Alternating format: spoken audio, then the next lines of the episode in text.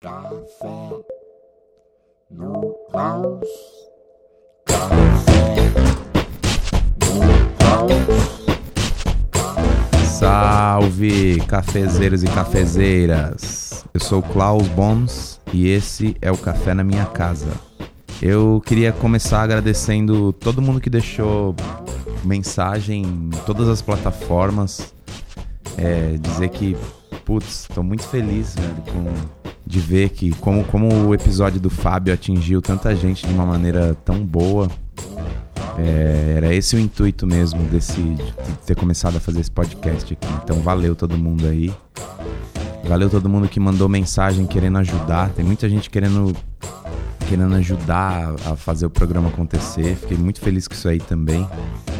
E se você quer fazer isso, a melhor maneira é interagir ali nas plataformas, né? no YouTube, deixar comentário lá. É, uma outra coisa que ajuda muito é deixar o vídeo rolando até o fim, mesmo que você saia para dar um rolê, para ouvir depois no YouTube. Tira o som, deixa lá rolando, porque o YouTube sabota os vídeos quando a pessoa não vai até o fim, né? O algoritmo começa a sabotar ele e aí não chega no maior número de pessoas possíveis. No, lá no Apple Podcasts, o que você pode fazer é dar, dar classificação com estrelinhas lá, é super fácil, só clicar no aplicativo, não precisa fazer cadastro, não precisa fazer nada. Você dá a estrelinha pro canal, não é pro episódio. Você entra no aplicativo, rola para baixo, você vai lá ver já as estrelinhas. Só clicar ali enquanto as estrelinhas você dá pro canal. Se quiser também deixar um, uma avaliação, ajuda bastante no, no algoritmo espalhar o programa por aí. E aí, para quem deixar uma avaliação lá no Apple Podcasts, eu já vou também sortear um livro das Américas, o mesmo que eu sorteei lá no Instagram. No Spotify não tem muito o que fazer mesmo, só assinar. Ele não tem muita interação com o público. Não tem nenhuma interação com o público. Mas é isso. O... No episódio passado eu falei que eu ia sortear o shape do Coltrane para quem tivesse seguindo o canal no YouTube e tivesse deixado um comentário lá. E aí o ganhador foi Samir Barcelos. Cola no Instagram Café no Klaus que você vai ver como que o meu cachorro, o Jango, sorteou o shape. E lá no Insta também fiz a pergunta quem ia ser meu próximo convidado do café e quem acertasse ia ganhar o livro das Américas também. E o cara que adivinhou primeiro foi o arroba Cadamuro. Outras pessoas deram o mesmo palpite, mas ele foi o primeiro a fazer, a falar que, que era a Cecília que viria hoje. Então, sem mais, hoje tá tendo, viu? O conteúdo para sua para sua quarentena. Então, a Cecília colocou a Sara, filha dela, parceirona. Então a Sara tava aqui na sala em alguns momentos, talvez você ouça a voz dela. Rolou um monte de cachorro latindo, caminhão da pamonha, foi meio caótico assim. E aí eu resolvi deixar em vários momentos, porque senão ia cortar a linha de raciocínio e aí eu deixei tudo. É... No começo é óbvio que ela que me entrevistou, né? Cecília que me entrevistou, porque tá no DNA dela. Mas depois eu, eu consegui me safar e, e ela contou muita coisa. Tipo a vinda dela de Minas para São Paulo quando criança como que ela conheceu o skate em São Paulo, né, de muito jovem. Falamos sobre política. Nossa, muita coisa assim da vida, umas histórias do skate nacional que você nunca vai ouvir por aí. Então, mano, é isso mesmo. Escuta com papel e caneta na mão porque as referências estão quentes, hein? Certo? Vamos Café no Klaus. Ai meu Deus, A Vida nos Bosques. Eu amo esse livro. Eu nunca terminei de ler esse Nossa, é maravilhoso. Eu emprestei para alguém. Ai meu Deus. É tão constrangedor isso, meu Deus. É estranho, né? Eu gosto de fazer isso com os outros, né? Mas eu acho que da maneira que eu montei assim, acho que tá o menos constrangedor possível. É que Sim. inevitavelmente isso é sempre meio constrangedor, Sim. a gente saber que tá sendo gravado, né? Sim. Eu tava, eu falei com o Fábio depois que ele fez a entrevista dele, falei: "Meu, eu queria muito entrevistar a Cecília. É, você não tem, você tem alguma coisa, alguma curiosidade, alguma história?" E na hora ele falou: "Meu, eu fiquei muito chocado uma vez que ela- eu fui fazer uma entrevista com ela e eu tava mal, eu tava introspectivo. E eu não falei nada. Eu lembro que eu não falei nada. Quando vi ela fez uma. Ela escreveu um puta texto, fez uma puta entrevista, coisas que eu vi que eu falei que eu nem sabia que eu tinha falado. Fez uma entrevista maravilhosa. Ela é maga. Ela é... Ah, ele que é lindo, imagina, né? A musa. O Fábio é um luxo. E foi difícil. Nossa Senhora. Como que ele. ele... O Fábio é uma força da natureza, né? Ele é uma força da natureza. Ele desconhece, é igual fogo, assim. O fogo não sabe o que é fogo. Não sabe que tem luz, não sabe que tem calor, não sabe que pode cozinhar e destruir, fazer cerâmica e matar. Ele, ele é um luxo. É assim mesmo. Cecília trouxe cafezinho de Minas. Você já tinha comprado um cafezinho de Minas em sua homenagem. Chique. Feito o shape da Elis pra te receber. Nossa senhora. É Mas muita fomos- areia pra mim. Tá. Mas é tudo na maior humildade. ó. Fiz ontem recortando, colando, mexendo com spray. Aí, não, tipo assim, E eu tava ouvindo ela com o. Milton antes de vir pra cá. olha aí. Pronto. Caxangá. Isso é de Minas, né? Eu sou. Sou muito mineira. Nossa. Milton. Milton, cafés e pão de queijo. Clube da esquina. Chique. Minas é, é a coisa brasileira que eu acho que eu mais tenho orgulho do Brasil, é Minas. É mesmo? Conheço pouco, assim, mas toda vez que fala de Minas eu dá um. Né, Minas é mágico. É muito mágico. É. Eu amo, né? Minas é bom porque Minas é- não tem vergonha de ser Minas, sabe? A gente não, não, não tem muita vergonha. Não- a gente não quer ser paulista, não quer ser carioca, não quer ser americano. A gente gosta de, daquilo ali. É muito autêntico, né? É muito simples. Uma vez eu fui. Tava num hotelzinho bem. Bem chumbreguinho assim, em Minas, bem simples. Café da manhã simplérrimo, assim. Água, um suquinho, um cafezinho, um pão e um pãozinho de queijo. E foi o melhor pão de queijo que eu comi na minha vida. Num, num hotel, assim, muito simples. É roots, né? Pão de queijo. É, mas eu não sei, ele tinha uma, uma- alguma coisa muito diferente, assim. O que- pão de queijo, ele é feito assim. A gente tira a casca dos queijos, porque vai ficando duro. Então você vai cortando assim, vai tirando a casca e separando. E esses restos de queijo a gente coloca no meio do polvilho. Que Minas, por ser um estado que é bem pobre, assim, a gente aproveita tudo. Então a gente come muito mato, que aqui joga fora, a gente come muito mato. A gente come taioba, come serralha, come ora pronobis, come um monte de coisa que aqui é, é praga. Põe a hora pronobis na, na comida, assim, como tempero. Sim, refoga. É muito Não, bom. a gente come que nem couve. E ela é medicinal também. Tem várias coisas, assim, mágicas em Minas. Eu sou muito coruja. Você falou hotelzinho fuleiro em Minas, acho que a maioria é. Os que eu Bem gosto simplesinho, né? são, é. Parece, assim, a casa das minhas tias, sabe? Aham. Aquele cheiro de roupa quarada no sol. Eu amo. Hum. E você saiu de Minas quando? E como, assim? Eu Porque tinha cinco anos. Meu pai foi transferido para São Paulo. O patrão dele veio e ele teve que vir também. Entendi. Então, ele é mecânico de avião. E aí ele veio com o patrão pra cá e a gente ficou. Que interessante essa profissão, hein? É engraçado. Tem um monte de coisa de avião na, na casa dele, assim, peças. Não, ele, ele é da época analógica. Eu lembro do meu pai chegando com um macacão su- sujo de graxa. Ele aposentou numa hora muito boa, porque ele não ia conseguir acompanhar. Ficou muito high-tech. Né? E ele era roots, assim, de desmontar turbina, de... Eu voa- A gente voava muito quando era pequeno, fazendo voo de teste, Que louco. né? Nessa idade, cinco anos. Sim, Que sempre. animal. assim, Nossa. A gente não Puta ligava vivência. muito, sabia? Sério? Olha, pode estar turbulência que for, eu durmo. Eu sei que não vai cair. Avião pra mim não cai. É a confiança no seu pai, né? No, Não sei. no profundo, assim. meu tipo, pai meu pai mexia com isso, isso tem que ser bom. Olha, ele. Uma vez eu falei com ele, falei, ó, pai, você pode falar o que for, mas eu não entendo um bagulho com cento e tantas pessoas dentro que pesa não sei quantas toneladas. O negócio vai pra cima e vai pro alto, eu não entendo. Ele falou, eu também não. É muito louco. Ele né? não entende a física da coisa também. Não, é tão mágico. E, e aí, às, às vezes, acontece uma coisinha boba, assim, de tipo um atraso no voo. Uhum. E a gente fica puto, né? Eu, Sim. ou assim, outras pessoas eu vejo dando mó chilique, como Sim. se aquilo. fo- Ou tipo, não tem internet no avião. Como que não tem internet no Nossa, avião? E, tipo, a meu, Deus.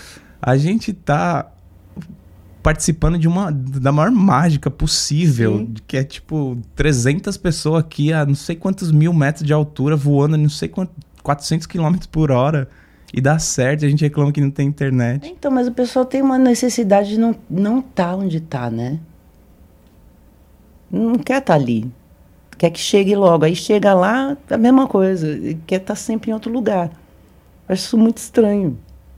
É, é aquele lance de, de alienar do, do processo das coisas mesmo, né? A gente acostuma e nem, nem se questiona o que, que tá acontecendo. Só Sim. acostumou com o fato de que, ah, é tão fácil sair daqui e chegar em tal lugar. É. Mas não se questiona, né? o- o- com o processo da- das paradas, né? Que é muito louco. Tipo, esse café que a gente tá tomando, em quantas mãos passou, quantas, sabe? Sim. Qual é o processo disso tudo pra chegar certinho do lado da nossa casa e a gente dar um pedaço de papel e ter o café e ter esse prazer? Sim. Einstein falava isso. Ele falava: se você pegar qualquer coisa, tem o gênio de mais de mil pessoas ali. O gênio que inventou o parafuso, o gênio que descobriu essa liga de metal, o gênio que fez a máquina que faz o parafuso. Não acaba. Beleza humana. Olha lá o Jango. Nossa, eu achei muito louca a sua história do homem. Achei muito louca. Do meu vô, né? É, ele era cientista. Cara, eu não, eu não sei. Eu acho que não foi nem ele que, que mexeu a- tão a fundo nessa parte eletrônica que inventou essa unidade de medida. Acho que foi o pai dele ou o vô. Alguém. Eu não conheço muito essa parte da família antes do meu vô. Uhum. É, e ele era engenheiro eletrônico na Vox, assim. Eu, não, eu acho que não foi ele. que inventou. Acho que, é, acho que é mais antigo essa unidade de medida. Mas eu sei porque tem uma prima minha, alemã, que pesquisa árvore genealógica e tal e acabou me achando. Que legal. Eu até conheci ela depois lá em Berlim e ela contou essas histórias. E você acha que você parece com ela, assim? Acho. Eles são de Berlim. Não. É. Puta, eu esqueci o nome da cidade. Tem um skatista da década de 80 que chama Florian Böhm, mas é B-O-H-M. Com um trema no O, né? É. Então, esse sobrenome é comum. Aham. E daí acho que essa família dos bons pegou esse sobrenome e colocou um S no fim pra diferenciar por algum motivo. Ou ao contrário, né? A sua veio antes e. Pode ser, mas é que tem muito menos. O bônus com S só tem, pelo menos que eu saiba aí da pesquisa dessa minha prima, só tem a nossa família. E o bom sem S é muito, tem- é muito comum. Uhum. Então é é mais provável que tenha sido. A minha família pegou esse sobrenome bom e, e acrescentou um S, né? Nossa, mas é emocionante saber que É muito louco. um descendente de uma unidade de medida elétrica. E eu, não, e eu, e eu me dou muito mal com, com parte elétrica, assim, eu não entendo. Eu até peço pros eletricistas. Tipo, o Mário, o Romário, que veio me ajudar a instalar essas, essas luzes aqui da salinha. Ah, é? Ele manja? É, manja. E aí a gente ficou junto aqui, eu fiquei trampando junto com ele, mas eu não entendo nada. E toda hora ele tentava me explicar, não, não dá. Eu não, não consigo. Talvez a parte de invenção você tenha ali, direcionado para arte, né? Para o skate, para artes plásticas, para música. De inventar eu Sim. gosto. Inventar eu gosto. Eu acho que é mais por aí, né? Não- Vai ver que seu avô também não era um bom eletricista, acho que né? É, sei lá. Ele era um bom inventor. Então, Uma vez ele. A gente teve pouco contato, assim, mas eu lembro de ter a impressão dele querer tá perto, sabe? Assim, em alguns atos dele. E aí uma vez ele falou: vamos fazer um barco de. Vamos fazer um barco. que legal. Aí ele pegou uma, uma garrafa PET, uns pezinhos, tipo uns lixos assim de metal, grudou na garrafa PET, aí foi fazendo toda uma geringonça assim e fez um barquinho de garrafa PET perfeito. Que legal. perfeito, assim, eu fiquei chocado Você era com pequeno? a inventividade. Era. Devia ter uns 6, 7 anos. Que legal. É por isso que você gosta de colagem, de... Pode ser. Sim. Pode ser, porque es- essas coisas assim, né? Às vezes uma uma experiênciazinha tão mínima, né, fica pra vida inteira, você atinge em algum lugar, né, Sim. que fica pra vida inteira. Eu acho que esse negócio seu de voar também teve alguma coisa aí, hein? Ah, Você criança, voar assim com tanta naturalidade. E-. O que me chocou foi andar de elevador. Quando eu vim pra cá. andar de elevador pra mim foi o máximo, cara. Eu adorei ter mudado. Eu fui a única da família que gostou. Ah, é? É. Ve- veio a família toda quando você tinha É, cinco anos. meus pais e meu irmão. Mas eles tinham, eles eram integrados lá, né? Moravam perto dos próprios pais, meus pais. E meu irmão podia brincar lá fora e eu não. Eu ficava dentro de casa, atrás de uma grade, olhando as pessoas brincarem. Eu não podia sair. Toda vez que eu saía, eu era muito pequena. Toda vez que eu saía, meus primos mais velhos, meu irmão, estavam metidos em alguma brincadeira mais não é violenta, mas mais rápida, assim, e eu vivia me machucando. Então eu era preservada desse, dessa forma. Quando a gente mudou para São Paulo, que eu, além de andar de elevador, eu podia brincar no pátio, não tinha carro para atropelar nem nada, nossa, para mim foi o máximo. Eu amei. Muito bom. Eu amo São Paulo, nossa. E você, e você conheceu, teve algum contato com skate logo nessa época, assim? Logo que chegou em São Paulo ou bem Não, depois? porque faz muitos anos que eu não tenho cinco anos. O skate chegou bem depois. Eu- conheci skate, eu tinha 14 anos. Quando eu ganhei um, eu de- devo ter conhecido com 13 no máximo. Mas aí eu ganhei um de aniversário de 14 anos. Foi no pior ano da minha vida. E eu andei um pouquinho até cair uma, de bunda. Ali parei. Porque eu sou muito covarde. Eu odeio sentir dor. Aí eu conheci os meninos do Ibira. Aí eu me apaixonei. Quem eram os meninos? Eu tinha um vizinho, que eu prefiro não dizer o nome, que era muito mentiroso. E ele vivia falando, contando mentira. E a gente caía, nas cinco primeiras a gente caiu. Depois a gente parou de acreditar no cara. E aí ele falava muito bem dos, do skate, muito bem dos skatistas, só que a gente não acreditava mais. Aí um dia ele trouxe o pop, o Hatsu Pop. E ele era freestyler. E ele veio com. Meu irmão tinha um violão. E ele começou a cantar rock and roll em japonês. E eu me apaixonei, porque eu já fui- sempre fui pagar pau de oriental, né? Eu sempre gostei. Skatista tocando rock and roll japonês no violão, você com 14 anos. Canta Oh, muito. caralho. Ele canta muito. A família dele canta, os filhos também. E, nossa, me apaixonei. Aí ele falou, vai no Ibira amanhã. Fui. No, no dia seguinte eu fui. Aí eu conheci o que- o que hoje são os meus melhores amigos. Que são Vocês. Porque todos, né? é, vai, vai renovando, né? Mas o Jorge Cuge, o B, meus amores até hoje, né? Pastel, folha, salada, um monte de. E vocês tinham mais ou menos tudo a mesma idade. É, tudo 14. Um- Tinha o quê? O Bolota era mais novo, o Tron chegou depois também mais novo. Mas a maioria da minha idade mesmo. E aí nunca mais, né? Sempre eu comecei a pagar pau, eu tô pagando pau até hoje. Mas então, eles compensaram, foi o melhor ano da minha vida também. E por que, que você falou que tinha sido o pior ano da sua vida, com 14 anos? Ai, Klaus, assim, eu estudava em colégio estadual, a vida inteira estudei em colégio estadual. E eu era muito feliz, muito boa aluna, né? Estudava pra caramba, adorava estudar. E aí, na minha escola, no- na oitava série, acabou. Não tinha mais, não tinha colegial. O colegial mais próximo eu tinha que tomar ônibus para ir, meu pai não deixou. Então ele se esforçou que nem um louco para pagar um colégio particular que era perto da minha casa. Mas a gente não tinha grana. Então ele se esforçava mesmo para pagar uma porcaria de escola de boy, cara. De padre. Horrível, sofri um monte de bullying. Um monte, colocaram milhões de apelidos em mim. Foi horrível. E eu achava que eu estava no inferno, assim. Eu repeti de ano. Eu era a melhor aluna da outra escola. Eu repeti de ano em tudo, menos português, não, menos inglês e educação física. Eu repeti em todas as outras. É, eu odiava aquilo. Só que aí eu conheci eles. E eles eram, assim, era uma época muito de muita repressão, né? Eles apanhavam da polícia no Ibira. Era ditadura militar? Era. Que ano foi? 80? Não. Antes não, meu até? bem, eu tenho 56. 70 e pouco. 78. A ditadura foi até 78. 85, né? De 64 a 85, acho. É, acho que 84, mas não tenho certeza.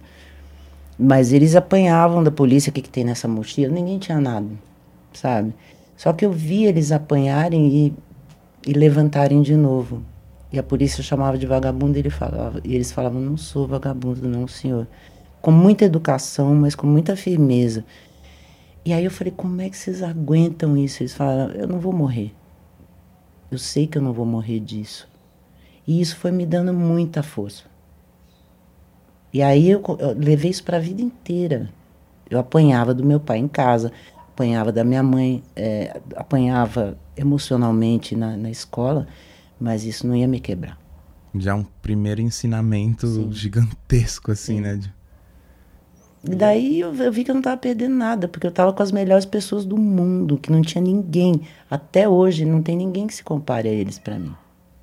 É, porque você sentiu essa energia de alguém que tá pra vida, né? É tipo um negócio. Assim, eu não vou morrer. É. O que o pior que pode acontecer é eu morrer. Eu tô, eu tô É. pra vida mesmo, né? E esse, esse objeto, essa prática aqui que a gente descobriu, Sim. né? Reforça isso. É muito louco isso. Né? É. E tinha uns que o Ed uma vez falou pra mim. Ele falou: "Eu acho que eles têm inveja. Porque eles têm que trabalhar desse jeito, com isso". Então é verdade também. É. Aí você passa a ter um pouco de piedade das pessoas, né? Porque pra pessoa ser violenta, ela ela tem problemas seríssimos, né? Para ela querer provocar dor em alguém. É. E aí você, cos- você acostuma com alguém fora do skate muito tempo? Você não, não acostuma. É difícil mesmo. É, o povo é mais ligeiro, é mais inteligente, né? E, a- e a- e, é, esse negócio de vitalidade que você falou do Fábio, né? É ele que fa... ele tem o canal dele com, com esse nome e tal, e é perfeito, né? Ele é terrível, né? Perfeito. E o amor é tanto. Eu já vi isso acontecer muito mais de uma vez, você provavelmente também. O amor pela coisa é tanto que quando alguém faz melhor que você, você torce pelo cara. É. Eu já vi cara falar, eu não fiquei em primeiro lugar e dar o troféu pro outro que ficou em segundo, porque ele falou, meu, você andou mais Discordar do julgamento, né? Sim.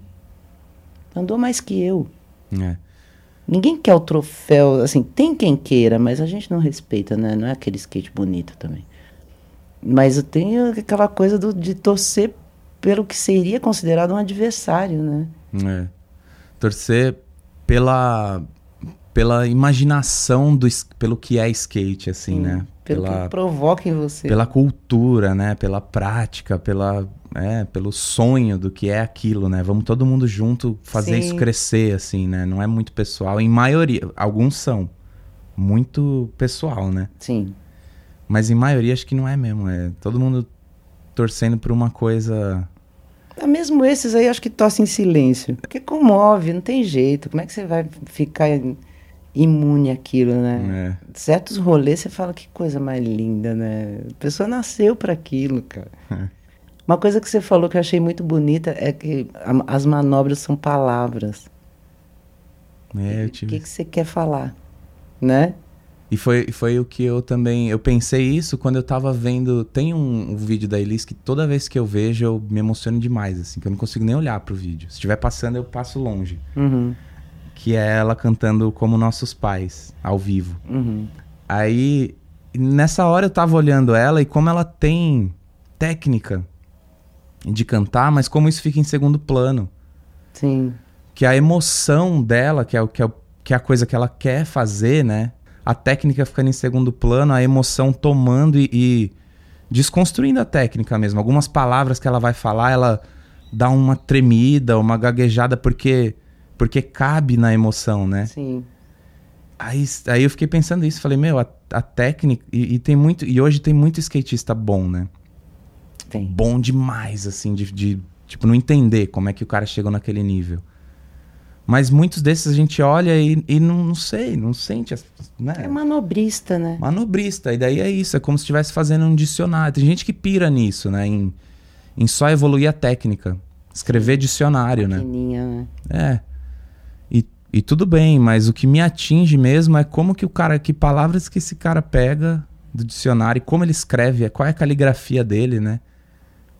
Como que ele monta esse texto, né, pra dizer o que ele quer. Ele nem sabe, às vezes, conscientemente o que ele quer, Sim. mas tem uma, uma intenção de um estilo ali próprio, né? Que às vezes o cara tem cinco manobras, sabe fazer cinco manobras e, e é muito mais legal de ver do que um cara que sabe fazer todas as manobras Sim. perfeitas, sabe?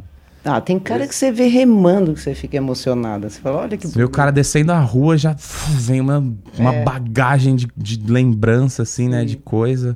Sim. É a alma, né? Mas olha como é, né? Eu ve, vendo uma, uma cantora, daí a gente associa com skate, daí o- Porque é uma arte, né? totalmente, É, é, a arte é veículo do espírito. total. Por isso que, que provoca nos outros também. Dá aquela catarse. Isso é coisa que só a arte faz, não adianta. Porque não é um esporte, vai. Só porque é com o corpo é um esporte? Não. A dança é com o corpo. É. E é É. arte, né? Tanto que um é completamente diferente do outro. Você manda. você- o mesmo cara, vários caras fazendo a mesma manobra, sai cada hora de um jeito, né? É, mas você falou, nossa, você falou tanta coisa aí antes que eu. Nossa. Olha, eu não lembro mais nada, viu? Olha, Também a idade não. tem dessas coisas. Eu também não. A idade é boa pra várias coisas, sabia, Klaus? Nossa, cara. Essa, essa época que você viveu andando, né? Estando no meio do skate com essa galera. no- na época da ditadura militar, assim, me interessa muito essa experiência, sabe? Porque eu converso com pouca gente que viveu isso, ainda mais andando de skate. Uhum. E com a atenção que você tem, né, pra pra essas coisas, assim, tá estando lá sempre como uma boa observadora que você é, né? Nossa, As mas histórias, a gente tinha medo. Era muito feio. Você, via as- aquelas pessoas de. A gente chamava de baratinha na época. Tinha baratinho e camburão. Era um fusca da polícia e uma veraneio da polícia. E eram pessoas muito truculentas. Eram pessoas assim que eu acho que escolhiam talvez a profissão que menos exigisse delas, sabe? Então era, era, era ruim, a gente tinha muito medo. Vivia com medo. E que nem hoje a gente tá com medo de um bando de ignorante que se gaba de ser ignorante, né? A gente tem medo, porque a gente não vai nunca partir para a baixaria deles, né? Então, eu- eu- tinha uma época que o Jânio quase mandou prender skatista. Prendia os skates e eu skatista. E qual era o crime? Tava andando de skate. Grafiteiro, era preso na época do Jânio. E, e te- teve policial que falou assim: "Ah, Isso também a gente está protegendo vocês. Vocês têm que andar num lugar apropriado. Por exemplo, na areia. Skate na areia. Era É isso muita inteligência. É, então, mas na hora a gente não falava nada. Depois a gente publicava na revista. Que o cara era burro e tal. Não, não falávamos assim, mas a gente falava: Olha. Então vamos lançar um filme aí, Footwork no Saara. a gente era bem covarde, assim. Eu era muito covarde. Eu escrevia e ficava com medo. Mas saiu muita coisa. Não, mas é a maneira mais inteligente de lidar com isso. Você tinha um meio ali, né, de, de transbordar Demorava três isso. meses pra sair, né? Porque essa, a revista era braçal. Eu vi você contando na, na entrevista com a Grazi, que é a única entrevista que tem com você, né, de, assim, densa mesmo, que dá pra... Não é? Ou tem... Ou tem... Ah, tem umas aí com o Per que eu fiz também, eu gosto muito. Na internet não tá. Ainda bem que ele não viu. Nossa, é muito raro, é muito raro coisa sua É de que eu não entrevista. gosto, né? Eu tô muito lisonjeado que você colou. Ainda mais desafia. Eu fiquei lis- lisonjeada, porque, poxa, a Kira, Fábio, imagina que luxo, você ainda. Que eu tenho vontade de entrevistar, pensa. Vamos nos entrevistar, A aqui é honra pra isso. minha. É, eu queria que você contasse a história do avô físico aí, que deu o nome pra coisa, eu achei o máximo, cara. hum. Ainda mais desafiando o coronavírus, né? Você viu como é que tá lá na Itália? Não sai ninguém na rua, é uma loucura. É um vírus, cara. Tem- a gente fica desenvolvendo antibiótico cada vez mais forte. Tava previsto há um tempão que ia aparecer s- essa superbac, a superbactéria, supervírus. Por quê? Eles vão desenvolvendo também. Todo mundo aqui está evoluindo. O ser humano acha que é só ele. Não, É, o vírus também. também. Tanto que ele não quis. Pô, o tigre, o tigre descobriu agora que aquela máscara que eles usam na- na- nas costas da cabeça no Nepal não é uma pessoa olhando para ele. Ele descobriu. Antes eles enganavam o tigre assim, é, pa- passava na, na floresta e ele achava que a pessoa estava olhando para ele e não atacava. Agora ele sabe que é máscara. Todo mundo evolui, Klaus. Uma prova de que o vírus tá evoluindo é que ele nem quis atacar o Bolsonaro, você viu? Teve.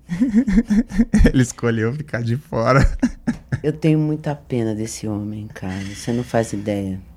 Eu acho meu. que ele tem problemas emocionais fortes. Não, com certeza, mas é claro. Agora sim.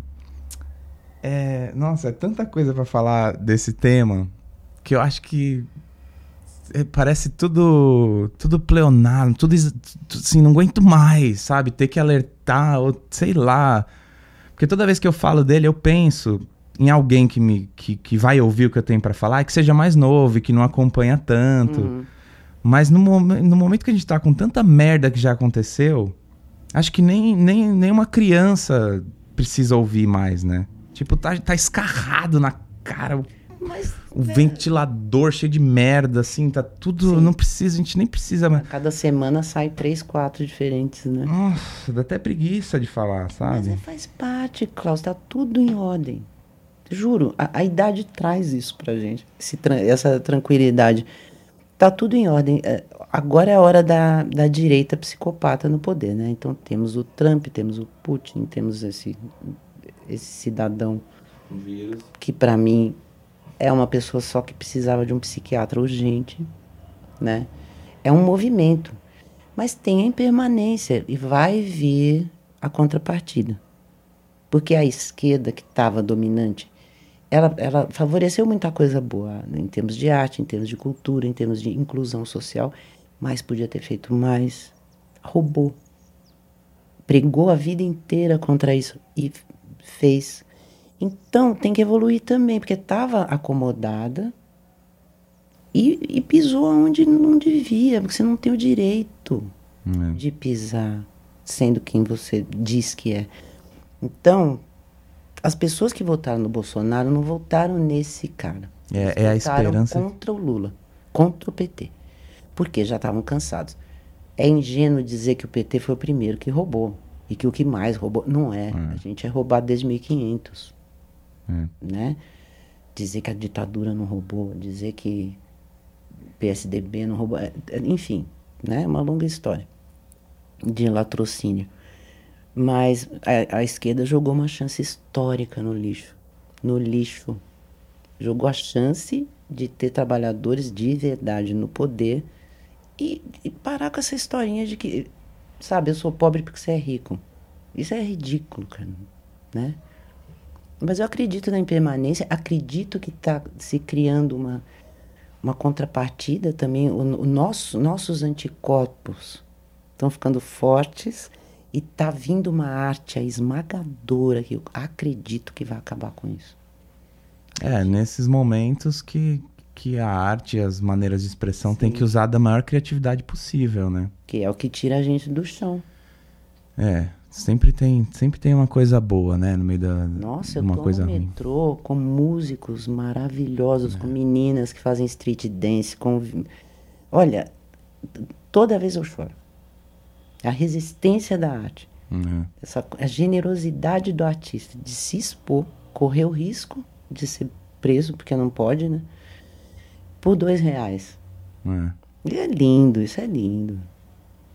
É, eu acho que inclusive um, um, uma- um incentivo que eu tive pra fazer pra fazer podcast assim foi um pouco disso também, de me ver tão afetado emocionalmente por essa época, por esse governo, pelo pela ideia que eu tô criando de Brasil, sabe? Uhum. E ficar tão pra dentro de mim assim que uma hora Tá vendo? é, que uma hora você quer Corpos. quer falar, quer trazer gente perto de você, gente que te interessa, sabe? Que você Uhum. tem orgulho, que você tem prazer de conversar. Acho que é um pouco disso, assim, essa a ideia. O de- Brasil, cara, o Brasil é maravilhoso. Não é à toa que eu tenho a tatuagem da bandeira. Você viu o lixo de Brumadinho? Aquele lixo tóxico? Aham. Depois de oito meses começou a nascer folha ali. Onde diziam que não ia nascer mais nada. Até no lixão nasce flor. Fio, aqui, ó, a terra, Klaus, É, a ela flor já no ficou. lixão. É, ela já ficou embaixo do fogo. Milhões de anos. Ela já ficou embaixo do gelo. Milhões de anos. E eu acho que o ser humano é muito arrogante de dizer que vai acabar com o planeta.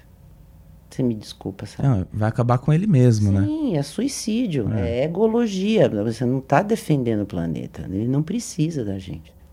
A gente vai passar. Você já viu casa abandonada com árvore dentro? Mó barato. As plantas vão quebrando, mas aos poucos, na delicadeza.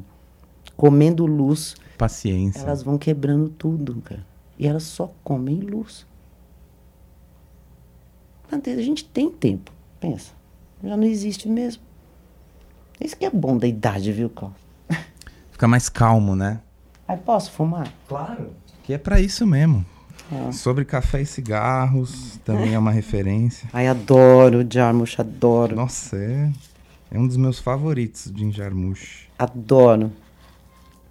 Sabe uma coisa que a gente tava falando da, da época da ditadura e tal, e eu tenho ouvido algumas pessoas que eu admiro é, dizerem que que não, que não tá muito comparável hoje com aquela época, né, de censura, AI-5 e o caramba. Que é, o que que você acha? Eu acho que tem tortura psicológica, sim. Se você tiver uma peça com beijo gay, você não pode concorrer à Lei Rouanet, né? Tem, tem... Isso é uma tortura. Mais velado, né? Sim, você tá, tá amordaçando um artista. De qualquer jeito. É, e também tem uma patrulha chata pra caramba. Esse negócio de. Que nem a atriz saiu de Índia. Ah, mas com que propriedade? Porque você não é descendente. Que bobagem, gente. Desde que eu nasci, tem índio. falando- Sabe? Ninguém tá pondo fogo na Amazônia. Apropriação cultural, um Sim. puta tema, né, agora. Cancelar o outro também é uma expressão, né, atual. E a gente. Porque é um perigo, Klaus. É a gente ficar se dividindo como a gente tá, sabe? Esse, esse é uma coisa que o poder adora, porque dividir para conquistar, dividir para governar. A mulher tá contra o homem, o homem tá contra viado, o viado tá contra a lésbica, a lésbica tá contra. Sabe? Para, cara. Sabe? Eu não vou brigar com ninguém. Eu tenho muitos amigos que votaram no Bolsonaro e gente da minha família também. Eu não vou brigar com ninguém por causa disso, porque daqui a dois minutos eles estão numa pizzaria ou numa churrascaria, dando mãozinha, tirando foto, dando beijinho. E eu briguei com as minhas pessoas por causa disso? Não. Cada um. Espera elas, É. cada um no seu momento, né? Sim. Espera elas se recuperarem de alguma coisa. Sim, eu também não votei numa pessoa que aceita propina. Não era essa a minha intenção quando eu votei no PT. Como eu acho que eles não votaram nesse, nessa pessoa que acho que foi o Leonardo DiCaprio que pôs fogo na Amazônia. sabe? né? Ai, né? Então a gente tem que tomar cuidado com esse fla-flu, porque o que a gente tem é que se unir. A gente é igual. A gente é, é uma terra, a gente é um, um globo. Quem inventou fronteira foi o homem. Você acha o Brasil tem água? Se no resto do mundo faltar, você vai deixar seu irmão morrer de sede? Seja ele quem for. Claro que não. Não é nosso. É muita ilusão, né? Fronteira, Para, passaporte. RG, Aff. dinheiro. Quanta ilusão que a gente. as- São as histórias mais bem contadas do mundo. É mais bem contado do que, do que a Bíblia. É uma história que mais gente acreditou. É. Dinheiro, por exemplo. Quem Dinheiro fala isso é o, é o Yuval Noah Harari. Ele, ele fala que, que pra, é, o que o ser humano tem de, de mais diferente dos outros animais é a capacidade de todo mundo acreditar na mesma história e todo mundo agir com o mesmo intuito, sabe? Então consegue agregar massas imensas de, de seres humanos agindo pela mesma coisa. Isso é um propósito evolutivo. Uhum. E aí e ele fala que o dinheiro é a história mais bem. Dinheiro e essas coisas que a gente falou, né? RG, fronteira. Sim. Todo o nosso sistema é a história mais bem contada, porque é tudo subjetivo, né? Uma Tipo, a gente desenhou, É, é, aí tem um pedacinho de papel com um número escrito, e todo mundo aceita acreditar. Para todo mundo andar nesse mesmo nesse mesmo intuito, né? Nessa mesma carruagem, indo pro mesmo lugar, assim, a história mais bem contada É verdade. do da história humana, Não tem valor nenhum. melhor do que do que histórias religiosas. Sim. E a se- Bíblia? Se entra em colapso o mundo, por exemplo, né? Se por um acaso a gente consegue. Ou a, a- a Terra faz seu movimento ali para, né? Tectônico, vai. Acabou. Acabou tudo. Vai sobrar aí uns 20% da população. O que, que você vai fazer com o dinheiro? Come, Você vai comer come dinheiro. Você não bebe dinheiro. É. O, o cara que, que planta o feijão, que colhe o feijão, que reza para chover, que reza para parar de chover, ele é o que menos ganha o papelzinho. Uma vez eu vi uma coisa interessante também de um cara que falava assim: amar dinheiro e fazer tudo com o intuito de ganhar dinheiro é a mesma coisa que você ir no, no, num restaurante que tem a melhor comida, tem tudo que você gosta, e você comer o cardápio. É verdade. É verdade, que ótimo. isso. Não é muito bom? Sim, Comer o cardápio e não, e não saborear a comida real. sim. Muita ilusão. E as grandes coisas dependem de tão pouco dinheiro. As grandes coisas. Amizade. Que nem seu avô não fez um barquinho com garrafa PET e resto de metal. E aí, era um cara que tinha um super conhecimento de eletrônica e não sei o que, não sei o que lá. Isso que ele fez com garrafa PET foi, talvez, influenciou minha vida inteira, né? Sim, Esse momento, sim. assim. E aí você faz sua arte com ela, você toca outras pessoas e É. aquele tsunami, né, de coisa boa que veio disso. Multiplica e não divide, né? Sim. Multiplica. Exato, esse que é o medo que, que esses estados é, de direita eles têm, porque a arte liberta, a arte une, a arte nivela. Você pode colocar, por exemplo, o Patativa do Assaré, que é um grande poeta, analfabeto, no mesmo patamar do Machado, no- que está no mesmo patamar do Oscar. Tá- sabe? E essa elite, os as pessoas que fazem boneco, as pessoas que fazem marionete, os grandes artesãos do Nordeste, tem um mais lindo que o outro, é, são, são mil vezes, para mim, me tocam muito mais do que Michelangelo, por exemplo, que assina metade da Itália. Ou ele viveu 300 anos, ou ele assinou obra de, de discípulos dele, né? Sei lá. Mas tem essa fertilidade, essa coisa bonita que a gente tem, isso não morre, Klaus.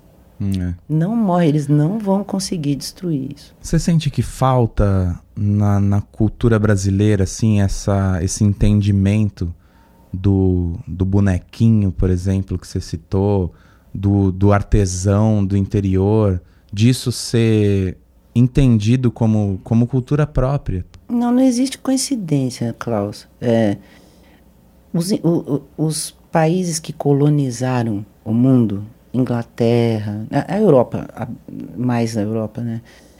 Eles impuseram aos povos que eles dominaram que eles eram lindos, eles eram maravilhosos, e, e aí Jesus ficou loiro de olho azul, né? E a gente nada, porque é, é o truque para desvalorizar e eles poderem tirar tudo daqui, porque a gente não tem valor. Isso não, o Saramago fala isso de, de Portugal. Ele fala que onde tinha olivais, agora só tem plantação de milho transgênico. E ele falou: a gente caiu nessa, de que a gente não é a nata da Europa, a gente quer ser. Então a gente vende o que é nosso barato, porque a gente não tem valor. Então, é um truque, né? Hum, E a gente acredita, é mais uma, mais uma mentira, né? é. Uma historinha. Mais uma historinha. Gen- Gente, Jesus não podia ser. Se ele tivesse olho azul, ele estava cego. É. E aí, hoje em dia, as pessoas que falam nele ficam fazendo arminha com a mão. Não, e criticando o Drauzio que abraçou a travesti presa Sim, independente do motivo, o cara não sabe o motivo. Ela tá presa, tá pagando seus pecados. E, ela, e todo ser humano precisa de um abraço. Ainda mais quem tá Sim. preso, independente do motivo. Já tá pagando. Certo? Daí esse povo aí critica o cara que fez a mesma coisa que Jesus faria e fez em Sim. histórias do livro que eles acreditam. sim. E ele é ateu, né? Que Existem coisa de louco. Por isso que eu né? acho que, nossa, dá, dá um desespero falar. Porque parece que não precisa falar, sabe? Daí a gente tá. tá Afe Maria. Cara, Como é que- sempre foi assim. O ser humano não tá pior do que era. A gente começou com o bofe dando porrada na cabeça da mulher pra dar, pra dar uma, cara. Sabe, a gente teve imperador que abriu a mãe pra ver de onde vinha. Pôs fogo na cidade, porque ele queria ver pegar fogo. A família da Cleópatra se matava o tempo todo. Não, nunca foi bonito É. sabe? Foi bem mais os feio. gulags, eh, poxa, não é bonito. A gente é só é- agora todo mundo está sabendo de tudo, mas mulher sempre foi apedrejada, né? Sempre teve o clitóris cortado em, em países muçulmanos e outras outras culturas africanas também. Tem canibal, tem de tudo, gente. É o ser humano, a gente tem esses monstrinhos dentro da gente, né? Você sentiu nessa sua relação com o skate, assim, desde tão jovem, sendo um meio tão predominantemente masculino? Você tem histórias, assim, ou impressões de, de, de um certo tipo de machismo? Não, de jeito nenhum. Não tem. Nossa, de jeito nenhum. De jeito nenhum. Nu- Nunca Incrível. vi. A Mônica já fazia vertical. E todo mundo abraçou a causa. Os meninos davam equipamento para ela, ensinavam ela a andar de skate. Eu mesma não fui mal-vinda, apesar de não ser skatista. Aliás, eu andava de patins. E eles odeiam patins. Eles viviam me derrubando. Enquanto eu não tirasse o patins, eu não ficava com eles. E aí eles ainda falavam assim, ah, mulher pode. Foi a única vez que eu vi assim que. A única coisa. É, relevando, né? Mas eu trabalhei em revista sempre, eu sempre ganhei melhor que vários homens. Sempre. Teve muita gente que. que eu, eu dormia com eles no hotel. Eles nunca. E também, eles não tinham muito pudor perto de mim. Eles falavam de mulher, falavam de um monte de baixaria, um monte de coisa, e eu fazia parte da, da mobília. Isso eu acho gostoso. Aham. Porque é horrível você entrar num lugar e as pessoas pararem de falar, né? Se comportarem de outra maneira, né? Sim. E eu que tô na casa deles, né? Eu tô na casa deles. eu- A gente teve, durante um tempo, a tribo fazia a Vênice também. E tinha uma menina que fazia a Vênice, que era diretora de arte, era muito feminista. E o Poisé ia levar a coluna dele, que tinha sempre umas mulheres peladas, uns mulherão, umas gostosas, e ela achava aquilo o fim do mundo. E eu falava, Flor, eu sei que chegou aqui. Você chegou aqui, cara. É assim. Você não vai entrar num, num vestiário e reclamar que os caras estão arrotando, que tem chulé, o que, sabe? Pô, Aham. você que tá na, na casa deles. Agora é muito louco você. é, O skate ter te dado esse apelido de mãe, né? Porque foi antes até da gente vir com a expressão pai, né? Que fala hoje, tipo, vem com o pai, Uhum. pai tá gangsta, confia no pai. Na Bahia, as pessoas chamam as mulheres de mãe. É muito, é muito significativo que esse seu apelido tenha vindo antes dessa expressão. Primeiro veio a mãe. Você vê como eu sou velha, né? é que eu acho que qualquer mulher ia virar mãe ali. Qualquer mulher. Hum, não sei não, hein? ia, ia, porque assim, Mas, mas não é qualquer mulher que ia ter coragem ou disposição ou, ou ter sentido o que você sentiu por essa turma. imagina, que isso, é Ah, acho que não é qualquer mulher, não. Impossível, Tem que eles ter são um drive aí. geniais, Eles são geniais, qualquer uma ia se Você apaixonar. vê. Não, eu levava amigas. Sempre fui com amigas e elas sempre se apaixonaram também. E por que, que elas não viraram a mãe? Ah, eu acho, sei lá, porque. Eu sei que eu me meto um pouco na vida. Eu via eles fazendo a mala e colocando tênis junto com cueca. Eu falava, gente, não, pelo amor de Deus. Põe isso num saco plástico. Ficava encanada porque tinha um que eu sabia que tinha bebido e não estava tomando água no dia seguinte. Eu falava, mano, Toma você tem água." que tomar água. Você já comeu? Eles são coisas normais. Se você, você sai com, com a Kira, por exemplo, e você vê que ele tá fazendo alguma coisa assim, tipo, pô, você tem que se alimentar melhor, você vai começar, comer isso aí, você não almoçou. Você não faria isso? Eu faço. Então, Desde criança. tá vendo? Eu tinha alguma coisa que eu era um pouquinho mais. Tá, tá fácil também, né? Ser um pouquinho mais responsável que a maioria dos skatistas. Mas eu sempre tive isso, assim, um pouquinho mais de responsabilidade. Eu sempre fui meio chatinho. Um pouquinho mais de organização. Sim. Meus amigos skatistas é tudo, meu, tudo bagunçado. Sim. Desde sempre, assim. E Eu- você quer preservar aquela criatura e sabe que, sabe, né?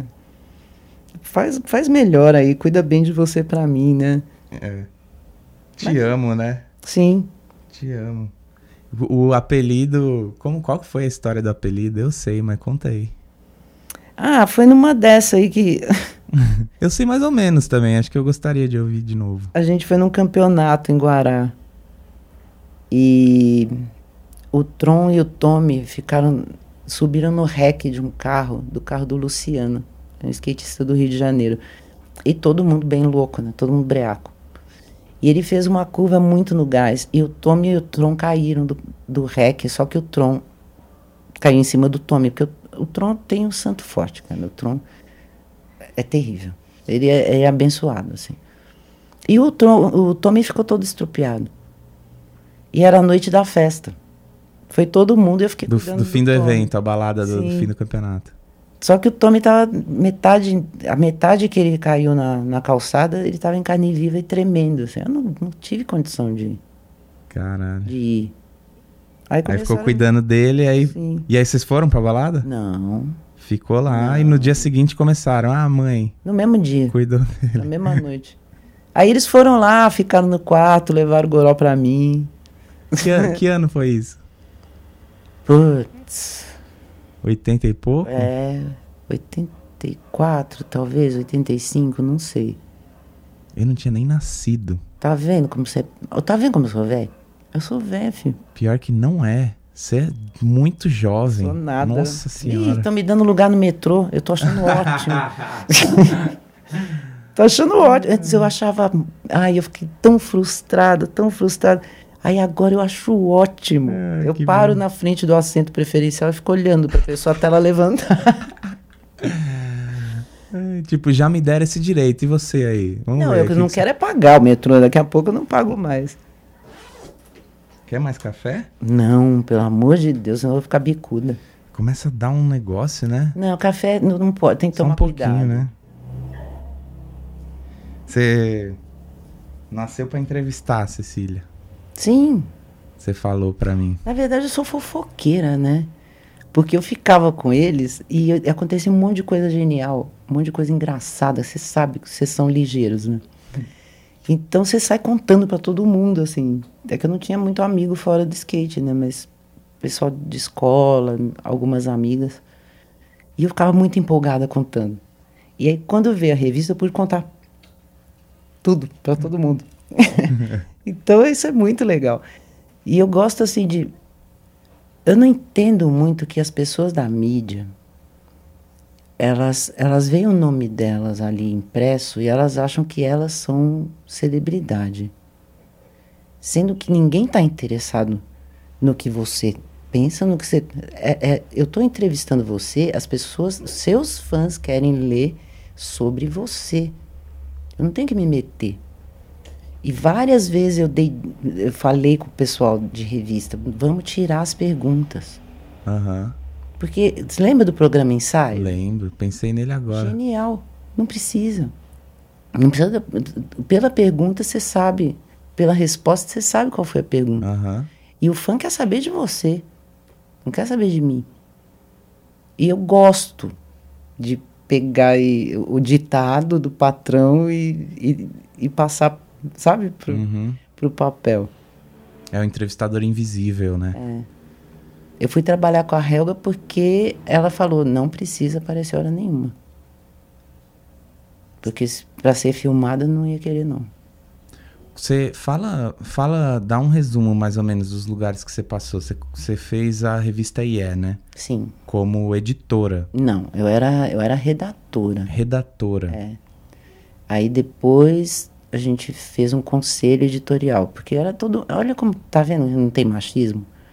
Era eu um bando de homem e todo mundo apitava igual. Daí depois eu fui para Overall. Daí eu fiz uns uns frila pra Trip, porque era da mesma editora. Daí fiz frila pra um monte de gente. Daí depois tribo já, depois da overall. Hum, aí eu fiz, fiz uma revista que era muito ruim, chamava VS. VS? VS. Teve quê? de skate. Teve, nunca ouvi falar. é, tá vendo como era boa? Teve duas edições.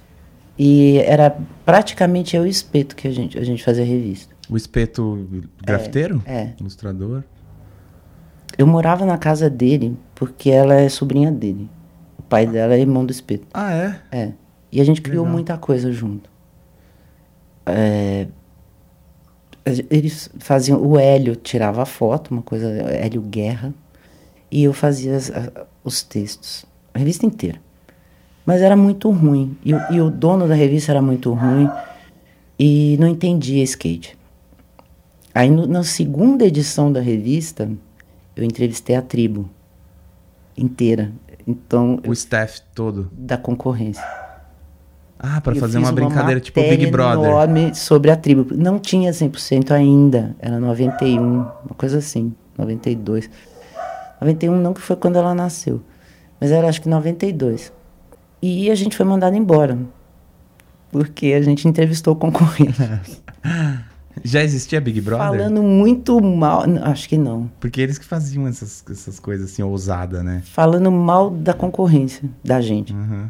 Tem revista que cobra 10 reais no anúncio. E era nossa.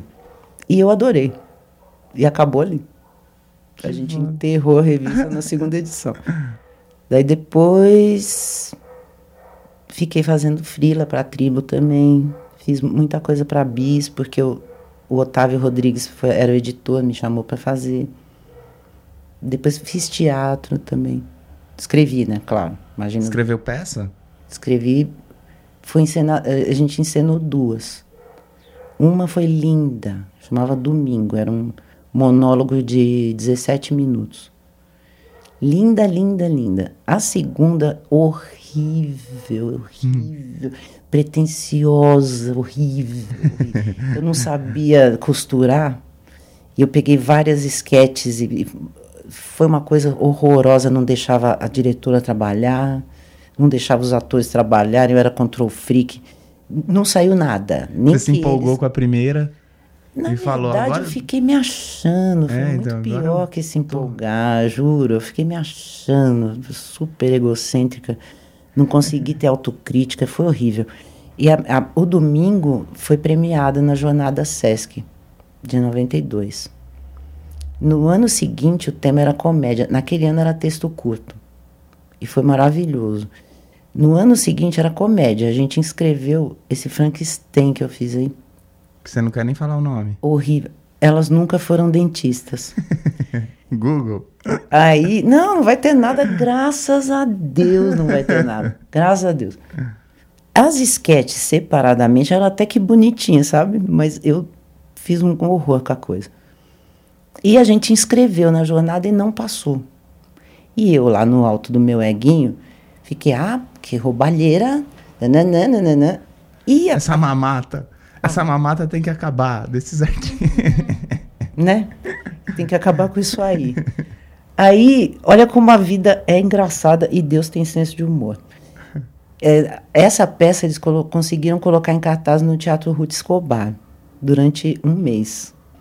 Do lado, na sala maior, que é a minha sala, a sala que a gente estava era de principiantes, que era Miriam Muniz. Na sala principal do Ruth Escobar estava sendo encenada duas peças que passaram na jornada Sesc de comédia. E eu fui assistir e foi a melhor coisa que eu vi na vida. Então foi um massacre. Eu ia fazer aquela porcaria minha e do lado tava duas peças geniais, assim, geniais assim. Eu fui ver três vezes, gente. Quem é que quer ver a mesma comédia três vezes? No eu teatro. rolava de rir.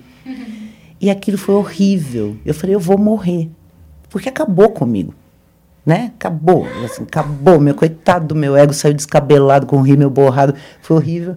Aí, quando eu pensei que a tortura estava acabando, a mulher do, do teatro falou: "Vocês vão ficar mais um mês". Nossa! Eu quase, não, sério, eu tinha vergonha. Eu ficava na porta falando: "Olha, a gente tá vazio, se não quiser, Volta outro dia. Eu não queria que ninguém visse aqui. Assiste a outra, né? Falava o nome das Mil outras que vezes você achou melhor. boa. Mil vezes. Não, né, claro que não era no mesmo dia. A gente era quarta-feira, terça-feira e quarta-feira. E os outros eram de quinta a domingo. Claro. Imagina, nossa senhora, que vergonha.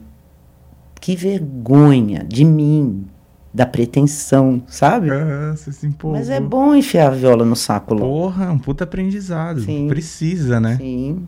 E o que, que você tá fazendo hoje? Então, hoje eu faço algumas coisas. Eu faço. Eu estou editando o livro com o Tron, que eu estou revisando o livro dele, que é autobiográfico. E depois ele já. Mano, o Tron escreve muito bem. Ele escreve igual ele fala. Não sabia, não. Nossa, ele é genial. E aí eu tô fazendo também com o Ivan Chupikov, o, o Jorge Lepesteiro e o Pirata, a gente tá fazendo uma, um roteiro sobre os 25 anos do, do, do Funny Fluxo, da festa lá do Anjo dos Becos. Que também tem muito a ver com circo. E para ganhar dinheiro, eu trabalho num laboratório Do quê? é um laboratório de cosmético. Aí eles tiveram um produto que não deu certo, que teve que fazer um recall. Então eu tenho que jogar fora o produto, higienizar a embalagem, o químico reprocessou o produto, eu tenho que encher essa embalagem, eh, deixar tudo ascético e embalar tudo. E é super braçal. Como que você se envolve? Você tem. Qual que é a sua formação? É jornalista? Não. Não? Não, eu fiz letras, porque Letras. tinha mais vaga que candidato. Eu não queria fazer nada. Eu não queria fazer nada, eu queria continuar escrevendo, eu sempre escrevi. Mas eu tinha que ter um diploma na cabeça dos meus pais, né? Aí eu fui fazer letras. Mas eu não aprendi a escrever na escola. Eu aprendi a escrever sozinha, Klaus. É, na vida, né? As coisas que te tocam, né? Que te dão vontade, Sim. tesão de pôr pra Sim. fora, né? E aí você foi parar no laboratório.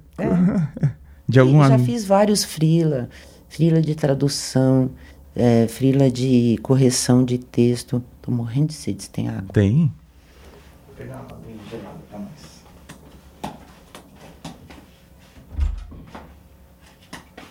Eu achei louco o, o Fábio falando que. que parou de beber pedindo pro mar. Chique, né? Muito chique, né? E, e aí, tipo, eu já lembrei de todo, toda a história de Iemanjá e, tipo, ele tá conectado com todas as Sim. forças, né? Nossa, teve uma Sem história- saber disso, ele foi lá pro mar pedir. Tipo, Então, o espírito sabe. O espírito dele é antigo também. Teve uma história muito louca com o Newton. Teve um campeonato, não sei se você lembra da. Nossa, vamos esperar esse carro da pamonha passar? Chato, né? Mas ele vai estragar tudo. Eu pensei em colocar um negócio aqui de tapar o som, uma cortina anti-ruído, mas eu acho que ia ficar muito claustrofóbico. Claustrofóbico. É, claustrofóbico. E ia seu nome é o- Klaus, então é É, então, ia virar o programa claustrofóbico. Aqui é caus- claustrofílico. É bom ter a janelinha, né? Ainda mais pro Nossa. convidado. Por isso que eu pensei que o convidado senta aí, porque dá essa arejada, né? Olhar pra fora. A casa é uma delícia, adorei a vibe Gostosa da sua essa casa. casa, né? Sim. Adoro tijolinho. Isso aqui eu fiz tudo, tipo, Chique. pra, pra fazer o, o programa aqui. Um dia eu decidi, peguei a marreta e pá, pá, saí quebrando Você todos tá os rebocos. Fiz a parte elétrica toda, Nossa, instalei tomada bonito, em tudo. Muito eu e o mais Mário. bonito que, que reboco. Ficou linda. As cores que você escolheu são ótimas também. Eu gosto do seu senso estético. Valeu. Daí, isso que você precisa para ser designer, não conhecimento Pois acadêmico. é. é. E isso aplica em tudo, né? Sim, A gente aplica em tudo. sim. Tudo. Mesmo que não é visual, né? É, o belo, né? O belo é essencial, né? Eu tenho essa busca, assim, do. E do simples. Sabe? De, Simples de é- reduzir, reduzir, deixar só o essencial. Não ficar colocando muito adereço na mensagem, ou seja lá no que for, né? Eu Tipo, acho que foi o Antônio Calado uma vez falando do Guimarães Rosa. Ele falou assim: ele sofisticou tanto, tanto a linguagem, sofisticou tanto que ficou simples. É o maior nível de sofisticação, é a simplicidade, né? Sim. Não, Guimarães é, nossa senhora, consigo um ler. patrimônio. Eu não consigo ler. Eu me sinto uma ignorante, eu não consigo entender patavinas e é muito triste. Aí eu vou, volto pro Jorge Amado, que é mais confortável. Jorge Amado, quem? Jorge Amado é Capitães da Areia? É. Foi o único livro que eu li dele, quando criança. Nossa. Achei genial. Você tem que ler. E eu tava vivendo essa coisa de andar de skate na rua e, sabe, e conhecer os lugares, a molecada tudo junto. Eu ficava pirando nessa. Foi o único livro de escola que eu li inteiro. Porque eu comecei a ler e me pegou nessa, porque eu tava vivendo Capitães de Asfalto. né? Capitães do Asfalto, é. Ficava associando sempre, sabe? Me pegou muito esse livro. É, os meninos ligeiros, né? Tem que ser sobrevivência, né? É, os Capitães da, da Metrópole. Mas o melhor pra mim dele, ele tem os cômicos são geniais. Preciso ler. Ele tem dois que, ó, um eu posso te emprestar, tá caindo aos pedaços, mas é maravilhoso. Chama Farda, Fardão, Camisola de Dormir. Lembro desse título. E o outro é, é Os Velhos Marinheiros ou o Capitão de Longo Curso. Klaus, Aí, os marinheiros. você começa a rir sozinho, do nada. As pessoas acham que você é um idiota. Mas é que você fica lembrando das coisas. Genial. Eu tava te falando do Newton. Ah, é. O Newton na Bahia, é, o, o forte era numa ilha, né? O Forte São Marcelo. Eu tava nesse campeonato. Então, você lembra? Foi o primeiro campeonato pro que eu corri na vida. Eu era amador. Chique. Eu fui convidado, um dos três amadores convidados. Eu fui sozinho pra Salvador. Cheguei no Pelourinho, eu tinha acho que 17 anos de idade. Que legal. Cheguei no Pelourinho cheio de mala, branco desse jeito, sem saber de nada. Molecada me rodeou, assim, ó, né? Lá no Pelourinho, imagina, inocentão Gostoso. chegando lá.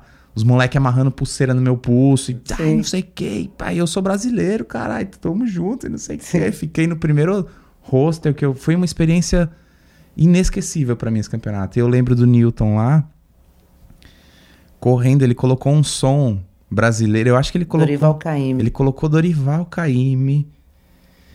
Aquilo nunca mais vai sair da minha cabeça. Chique. Foi um espetáculo, assim, a ver ele andando ali. E eu sozinho, sabe, tudo novo pra mim, no meio de, um- de uma ilha que tinha uma pista de skate dentro. Sim. Primeiro campeonato pro. O Newton é também uma. Ai, o Newton é chique. o maior- um dos maiores artistas que eu conheço é o Newton. Né? Tem uma facilidade de Mas ele é que nem inspirar você. o outro, assim. Ele que... vai pra várias vertentes artísticas, ele é igualzinho. Foi mal te interromper na história toda, é que essa, Não, essa situação imagina. é muito, muito boa pra mim, do Forte São Marcelo. Sim, E aí? mas isso agrega, isso não interrompe. E aí, como é a gente foi? tava num barco e foi buscar uns meninos. Buscamos o Cris. E aí a gente ficou esperando eles um tempo. Acho que tava o Cerezine também, não lembro. Eu lembro que nesse meio tempo o barco tava parado e o Newton resolveu pular.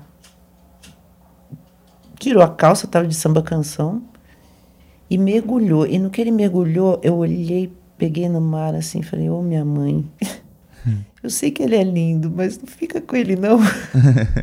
Por favor, assim. Por favor, sabe? Porque ele tava lindo, ele é maravilhoso. Aí ele voltou pro barco. Aí eu fiquei feliz. Aí ele- a gente foi, ele correu o campeonato, não sei o quê. Na hora de voltar, que a gente entrou no barco, eu pulei pro barco. Na hora que ele ia passar, o barco fez assim, no pia, afastou. Caiu só o skate dele, assim, de nose, e fechou de novo. Roubou o skate. Aí eu falei, ai, obrigada, maninha, obrigada. Esse a gente monta outro, né? Eu falei, meu bem, saiu barato. Então, você falou do Newton. Eu lembrei que alguém tinha me falado uma vez que ele tinha ido no médico. Não sei nem se é verdade essa história. Lendas. É. E que o cara tinha feito uma radiografia e a coluna dele era meio torta. E daí eles chegaram à conclusão que era de andar de skate, né? Porque. E daí eu lembrei de uma coisa que você falou. Que é que os skatistas talvez tenham algo especial por eles andarem de lado olhando pra frente. Uhum. Que foi o que nessa história entortou a coluna do Urina e é torta. Eu nem sei, nunca perguntei isso pra ele também pra saber se era verdade. Mas achei muito louco isso que você falou uma vez. Mas faz Que aí? sentido, não faz? Faz, né? Que Faz. a gente tem esse uma coisa transversal, né? Eu penso em labirintite. Quem tem labirintite não sabe se tá em pé ou deitado. Não é? Porque tem o ossinho, que quando você deita o ossinho fica deitado, e quando você fica em pé, o ossinho fica em pé. Então eu acho que é isso. O cérebro, ele acha que ele tá de lado. O corpo tá de lado, mas ele não tá. E eu acho que vocês desenvolvem mesmo outras áreas do cérebro, que o, o ser humano comum não. Podia ter um alguém estudando isso de uma maneira científica, né? Sim. Fazendo teste. Tipo, é um Mapear puta tema. isso, né? Puta tema. Porque desde quando que a gente anda de frente? Desde que a gente era macaco. É. E daí surge essa pecinha que faz a gente andar de lado Sim. e tem que olhar pra frente. O cara que joga sinuca tem outra parte do cérebro também, porque ele tá aqui olhando pra lá. Então, é, eu acho que é, é, são artes da rua. Nossa, se eu não fosse skatista, eu ia ser bem mais panguão. Nossa, ia ser muito mais panguão.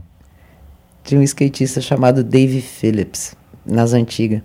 Perguntaram pra ele o que, que você seria se você não fosse um skatista. Ele falou um golfinho.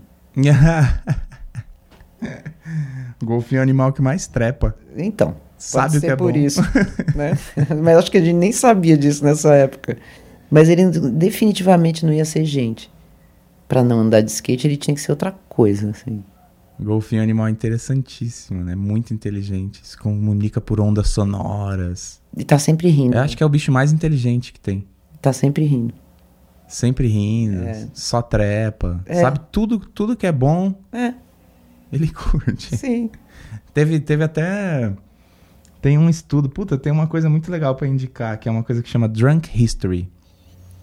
É, eles. É, puta, não lembro que canal faz isso. É um canal americano no YouTube que, que bebe cerveja, vinho, dá alguma coisa pra um convidado beber. E só que antes disso, esse convidado estuda uma história Tá. história da Cleópatra, história, sei lá, alguma história clássica. E aí o convidado, quando começa a ficar bêbado, começa a contar a história. É muito bom. Que legal, vou É ouvir. muito foda. Aí tem uma história que é da, dos testes com LSD e golfinhos. Fizeram isso? Fizeram isso. Ah, sou contra. É, acho que nos anos 70, logo quando o LSD começou a, a Ah. ser uma, uma coisa assim, fizeram umas experiências de dar LSD pra golfinho. Esse Drunk History é muito bom. Mas isso é sacanagem com o bicho, velho. É uma coisa que dá pra uma criança, cara. Né? Eu gostava daqueles TED Talks. Tem, tem até hoje, tem um monte. Todo... É, mas aí Os caras começou a investem. ficar meio. Tem um do Rodney Mullen, você já viu? Você tá brincando? Não. não Muito vi. foda. Aí ele é foda. Nossa. Ele é maravilhoso. É muito bom do Rodney Mullen. Acho que é, meu, é um dos melhores que eu já vi até hoje, de TED. Sério, cara? Principalmente pra gente, né, que sabe Nossa. no fundo o que ele tá falando, assim. Mas ele se comunica com todo mundo. É bem popular a palestra, assim. Ele sabe. Ele mandou muito bem. Ele manda muito bem, né? Um cara disciplinado, né? Puta que cara também, né? Como é que. Numa época que não existia nada, o cara pensou em tudo do zero. As manobras de giro, de solo, e ele ficou tentando inventar o que fazer com o pé pra Sim. fazer aquilo obedecer ele e pular ao mesmo tempo e depois cair em cima. Completamente do zero, sem referência nenhuma. É. E ele inventou quase todas as manobras de solo, é um negócio Sim. que, tipo, um nível técnico completamente inimaginável naquela época, mas um nível imaginativo também, né? De criatividade do cara, de inventar giros para aquele pedaço de madeira, que é um negócio de outro planeta. Mas o freestyle dele, inclusive, ele é meio street, né? Ele não é estacionário. É que nem o do Shigeto, por exemplo. O Shigeto andando é a coisa mais linda. Não fica no, no, no lugar, assim. O que eu acho legal é essa, é essa, essa perda de fronteira no skate. Isso eu acho lindo. Os meninos que fazem street pro vet, os meninos que fazem vet pro freestyle, pegar manobra um do outro e ver uma coisa só. Eu acho lindo isso. Você acompanhou aqui quando o, o street não existia, né? É, a gente viu Tipo, chegar. s- Os meninos sempre andaram na rua. Sempre. Guindando ônibus, descendo ladeira, sempre. Meio como um meio de transporte, assim, né? De um lugar Sim. pro outro e se divertindo enquanto isso, né? Sim. Eles faziam uns combates animais no Morumbi. Era uma coisa de um derrubar o outro e morrer de rir. Rachas, né? É. Ir atrás, assim, mesmo e ficar vaza, vaza, vaza. e jogar no chão e todo mundo dar risada. Aí chegava lá embaixo, puxava todo mundo de carro pra cima. Aí eles desciam e eu dentro do carro acompanhando eles. Adorava, nossa. Tem uma, tem uma foto do Daniel Trigo ali na minha sala, Ai, adoro. descendo um corrimão, que eu vi. É do Shin a foto. Foi descendo ou foi subindo? Descendo. Tá. O que eu acho que é o primeiro corrimão de rua que desceram no Brasil. O Shin também acha, ele que fez a foto. Uhum. E eu vi ele postando, postou no Instagram dele e eu fiquei pirado. Eu falei, nossa, acho que é a primeira foto de corrimão de rua. Tipo, cadê essa foto? Me dá. Ele imprimiu e eu, eu comprei dele. Que legal. Você lembra se essa foto é a primeira? O primeiro corrimão de rua? Você viu ela? Eu não sei dizer, porque a gente. O que eu sei é que o primeiro a pôr skate em qualquer tipo de trilho ou corrimão foi o Gonzalez. Sim. E o Daniel Trigo, ele chocou todo mundo quando ele subiu o corrimão do- da Fanbox no campeonato.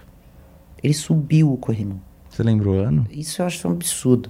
Deve ter sido em 90, 89, 90, porque eu tava trabalhando no overall. Daniel Trigo é uma graça. É uma Eu graça. nunca conheci ele. Tem uma foto dele na Muito minha gente sala. Boa. Ele e o irmão Queria dele, ele. Samuca. Ah, um doce. Doce. Eles estão. Eles, ele faz o que da vida hoje? Eu Daniel acho. Trigo. Eu não tenho certeza. Ele mora no Brasil. Mas eu acho. Não. A última vez que eu falei pra- com ele foi por Skype. Eu acho que ele tinha virado pastor.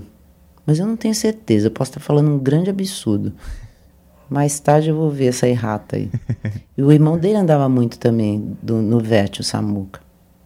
Mas graça. Nossa. Eu morava na Alemanha quando eles foram lá correr Münster. E eles ficaram todos na, minha- na casa minha do meu namorado. Ele tinha uma mini ramp na do lado da cozinha. E eles dormiram no flat do- da mini ramp. Seu namorado tinha uma mini ramp. Tinha. Eles dormiam no flat, assim. O Daniel Trigo, Alexandre Ribeiro, Jorge Cujo, o Xixo, o Hélio Greco. Foi todo mundo lá pra casa. Foi muito gostoso. Que, que cidade era? Zulingen.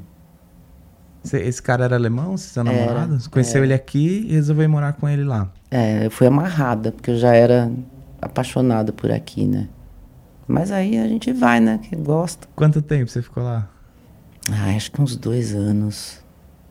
Mas eu não moraria ali. Eu, fiquei- eu fui no inverno, Klaus. É, né? Eu amo a Alemanha. É um povo belíssimo, maravilhoso, é um país maravilhoso. Olha, tudo de bom.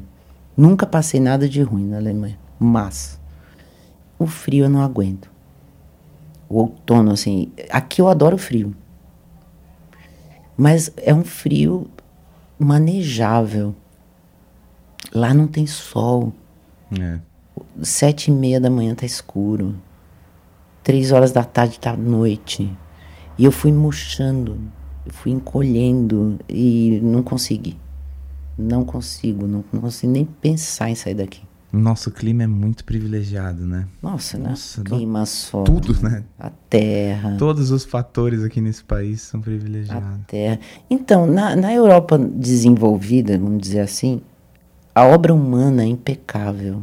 E a obra de Deus é mais Deus não dá asa à Aqui- cobra, né? aqui, Tipo isso. Cara, a natureza caprichou. E a obra humana é horrível. Galera cagou. Mas, ó, a gente não vai destruir, já te falei. Não, não vai. Ela é muito mais forte. Vai ter um dia que vai- uma geração futura vai achar os grafites e achar que era coisa da caverna. E tentar entender quem era a gente. Eu acho estranho essa, essa interpretação que a gente tem da história de achar que a gente tá na, no clímax da evolução humana, né? E não considerar que são ciclos, né? Que tipo, uma sociedade evolui, evolui, evolui, chega num pico e morre. Sim. E daí nasce outra sociedade com outra lógica, Sim. em algum outro lugar, que talvez pegue algumas referências dessa sociedade antiga, mas com outra lógica. E chega num pico e morre. Sim. Só que, só que cientificamente eles interpretam como se a gente fosse uma continuação de uma coisa só, né? Pela maneira que a ciência denomina o que é o ser humano. Sim. Eles acham que é tipo uma crescente. Não, não é. Mas não é, né? Não. Porque, porra, como é que. Como é que a gente explica, tipo, a pirâmide do Egito, sabe? Aquela obra completamente inexplicável pra nossa lógica de hoje. Sofisticação arquitetônica absurda. Impossível de realizar. Tipo, nem as máquinas mais eh, avançadas tecnologicamente conseguiriam chegar no nível de precisão que é aquela obra. Sim. Fora outros fatores. A China, a China é absurdo. A muralha inteira, ela não foi cimentada, você sabe disso? Tudo encaixado. Eles batiam com toras na terra para comprimir, tirar o oxigênio. Fizeram isso durante séculos, assim, até ela ficar muito pior que concreto armado, não entra nada ali. Aquela muralha vai cair nunca. E é do tempo do imperador Qin, né? Gente- Nossa, os caras são muito chiques. Muito. Eu imagino assim, tipo, uma sociedade chega no seu ápice e, e, e vai se desfazendo, né? A gente se autodestrói. É o ego, Klaus. É. E aí nasce outra. Sim. Então é tudo, sabe, vai vai renovando com outra lógica, com outros costumes, outras coisas. Não tem essa crescente assim, né, que hoje a gente é o máximo do ser humano. O ser humano sempre achou que estava no máximo. Nossa, é o pior sempre erro. da geração anterior e sempre achou que o mundo estava acabando. Sempre. sempre. A gente estava falando, uma, uma dada outra hora, a gente estava falando de ateu e um dos, uma das pessoas que eu mais admiro é a Laerte, a cartunista. O Deus dela, pra mim, é o melhor Deus que tem. É o meu Deus aquilo. E ela é ateia. É, é explicável esse Deus? É, ele, ele existe. É a Ele força, É né? muito legal. Tem, depois você entra e vê os cartoons. Sabendo que vem de uma pessoa que não acredita em Deus, eu acho genial. Que ela tem acertado tanto no cara. Nossa, que, que demonstração, né, de coragem, assim, né, de força de vontade, né, e vontade de viver, né, num momento assim da vida se assumir assim, né, muito, Ser si própria, Forte. né? muito forte. Puto Mas- exemplo. Mas olha o tamanho daquela mulher. Não dá pra ficar presa. Né, numa casca de um homem assim. É exuberante ela. Né? Vai ficar ali, confinada. Também precisa coragem para fazer as suas escolhas de vida, né, Klaus? Não é fácil. Era muito mais fácil você ter feito uma faculdade de engenharia. Você não ia ouvir cobrança de ninguém. E mas você não tem escolha. Eu ouvi vocês falando isso. Não existe escolha. Você não tem escolha. Né, Você é tomado por um negócio, né, Sim. que Que é tão bom que pra que, que eu vou sair daqui? É. Muito louco. Mas eu tive a sorte também de minha mãe ter, ter essa visão. assim. minha mãe é muito simples, não tem, não tem formação também, mãe solteira, teve que se virar grande, assim. Mas ela. Mas ela sempre Uhum. Olha teve. a coragem já. Nossa, cada coisa assim que eu lembro da gente passar junto. Mas ela sempre teve essa. Esse.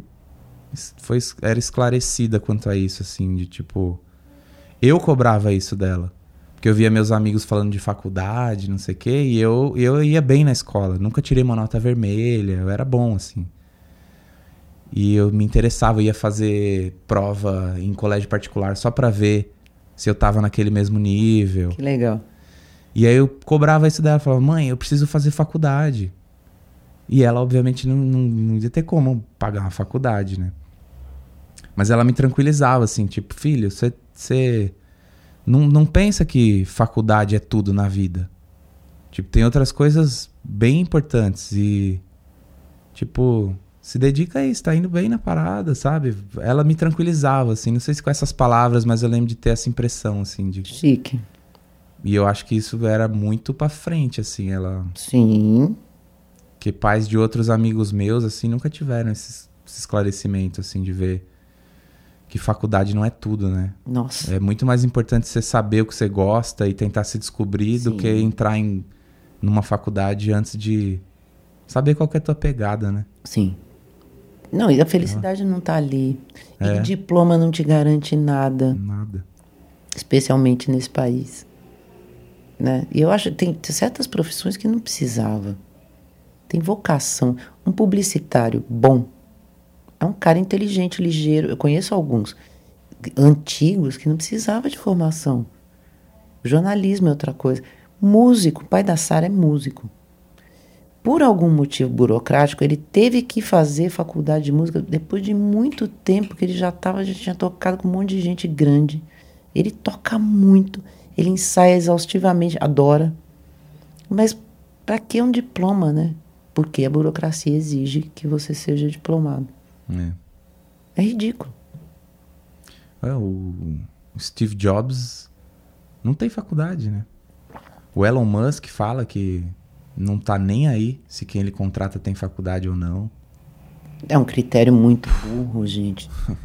Você tem dinheiro para pagar uma mensalidade? Esse é o critério? É. Nossa, Cecília, a gente falou bastante, hein? Chega, né? Putz, Deu? Tô achando já que, que eu tô te fazendo sentir pressionada na De salinha. jeito de tanto tempo nenhum, que a gente tá imagina. É super gostoso, imagina. Por mim, eu ficar trocando ideia Nossa, eu também, horas. tô adorando. Mas aí depois você tá fudido. Para. Mas será que você contou bastante história interessante? O que você acha? O que você sente? Eu não lembro o que eu falei. eu não lembro. Mas você vai cortar um monte de coisa. Por favor. Vou, não dá pra deixar com três horas. Não dá. Ninguém aguenta. Não aguenta, Não. mais que é só áudio. E você também não vai aguentar. Vai ser foda, mas vai ser um prazer editar essa. Ai, que bom. Prazer. Toda ação, na real, nossa, eu aprendo cada coisa. É tão. É infinito o negócio de áudio. Sim. Eu tinha muita vontade de fazer, fazer voltar novela de rádio. E podcast pode ser uma coisa. Tem uns podcasts assim. Tem que ter, porque tem atores, Klaus, que estão idosos, eles não conseguem mais ler, Uhum. sabe, o teleprompter, o que seja, não conseguem mais decorar a fala, mas ainda tem aquela capacidade maravilhosa de atuação. Imprime e manda ler, olha que legal que ia ser. Fazer novelão mesmo. Tem um muito legal que eu acompanho que chama Escriba Café.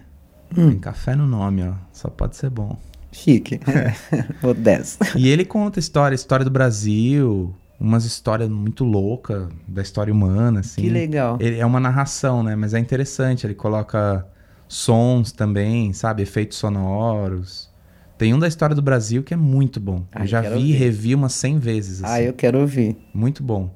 Eu nem sei se esse cara continua fazendo. Faz tempo que eu não vejo novidade dele, mas tem muita coisa lá. Escriba Café. Que legal. Vou ver. E tem um outro sobre a história negra nos Estados Unidos.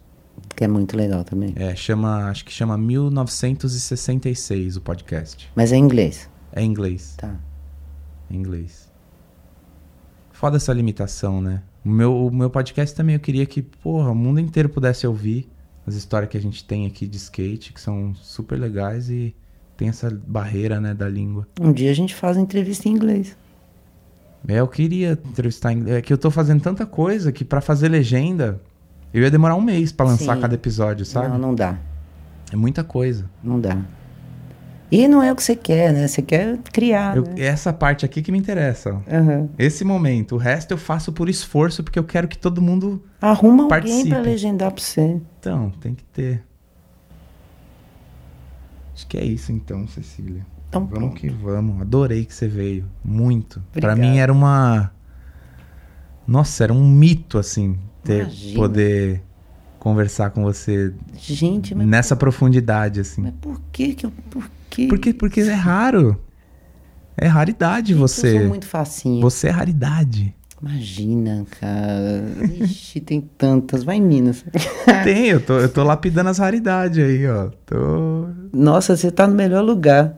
Tem muita gente que... que- Nossa, eu já ouvi cada coisa linda no skate. Tá fácil o tema, né? Nossa. Nossa, tem tanta gente com tanta coisa pra falar. Você já pegou logo de cara os dois que eu acho mais foda, assim. O Akira e o Fábio. Nossa, muito densos. O Akira é uma coisa do outro mundo. É. E ele é talentosíssimo. Ele Já viu ele rodando peão? Não. Nossa, Eu empinando curto pipa. peão. Peão e pipa é da minha é infância muito terrível. também. Então, da hora, eu não me conectei com ele nessa parte até Olha- hoje. Olha como vocês são lindos. Porque essas crianças de hoje, infelizmente, a menos que o pai leve no Sesc Pompeia, Uhum. não vai ter vivência. Eu passei muito da minha infância no Guarujá, pertinho de onde ele cresceu também. Que minha legal. avó era de lá, Dona Yolanda. Que legal. E eu tenho várias conexões com ele, com ele assim. De gíria, sabe? De, Vocês de já devem ter criancice de lá. cruzado e não lembram. Pode até ser. Com certeza. Ele é um pouco mais novo, assim, mas acho que pode ser mesmo. Mas é muito pouco mais novo. E do jeito, assim, é, são, é a mesma geração, né, Klaus? Querendo ou não, é a mesma geração. Fala mol verme. Bonitinho. Mol verme, tu é mol verme aí. Coisa de, de caiçara. Bonito. Aqui em São Paulo a gente não fala isso. Tu é mol verme. Eu já ouvi isso na Bahia. É? É, talvez seja uma coisa da praia mesmo. De caiçara É. mesmo, né? Mas isso é um elogio. Porque pega verme de pé, bicho de pé, né? Aquele Eles bicho falam- geográfico. Verme, eles não falam pra xingar. Eles falam pra um cara ligeiro, astuto, sagaz, assim, o cara é verme. é muito legal, né? Então é isso, Ceci. Obrigado. Valeu demais. Tô super lisonjeado com a sua visita. E feliz de ter, ter esse arquivo, você falando tanto assim. Nossa, eu, eu que tô honrada. Além de eu admirar você, eu admiro muito os dois que você escolheu. Então, nossa. mim tudo é junto, luxo. Eu falo, então. gente, eu tô na mesma panela, que luxo. Sério, cara. Tamo junto. Vamos fazer a foto? Vamos. A selfie, que é a única coisa eu falsa. quero mandar um beijo. Mande. Quero mandar um beijo pros meninos do estoque onde eu trabalho. Pro Rabbit, pro Edu e pro Jonatas. Que é da empresa química lá. É. Beijão pra eles. Ah, que da hora. E pro Marcos também, que me deu uma oportunidade. Que bom. Tá dado os beijos, então. Então vamos fazer a selfie, que é a única coisa falsa desse programa. Bora. Atualizando o Abujanra. Bora. Café no Klaus. Café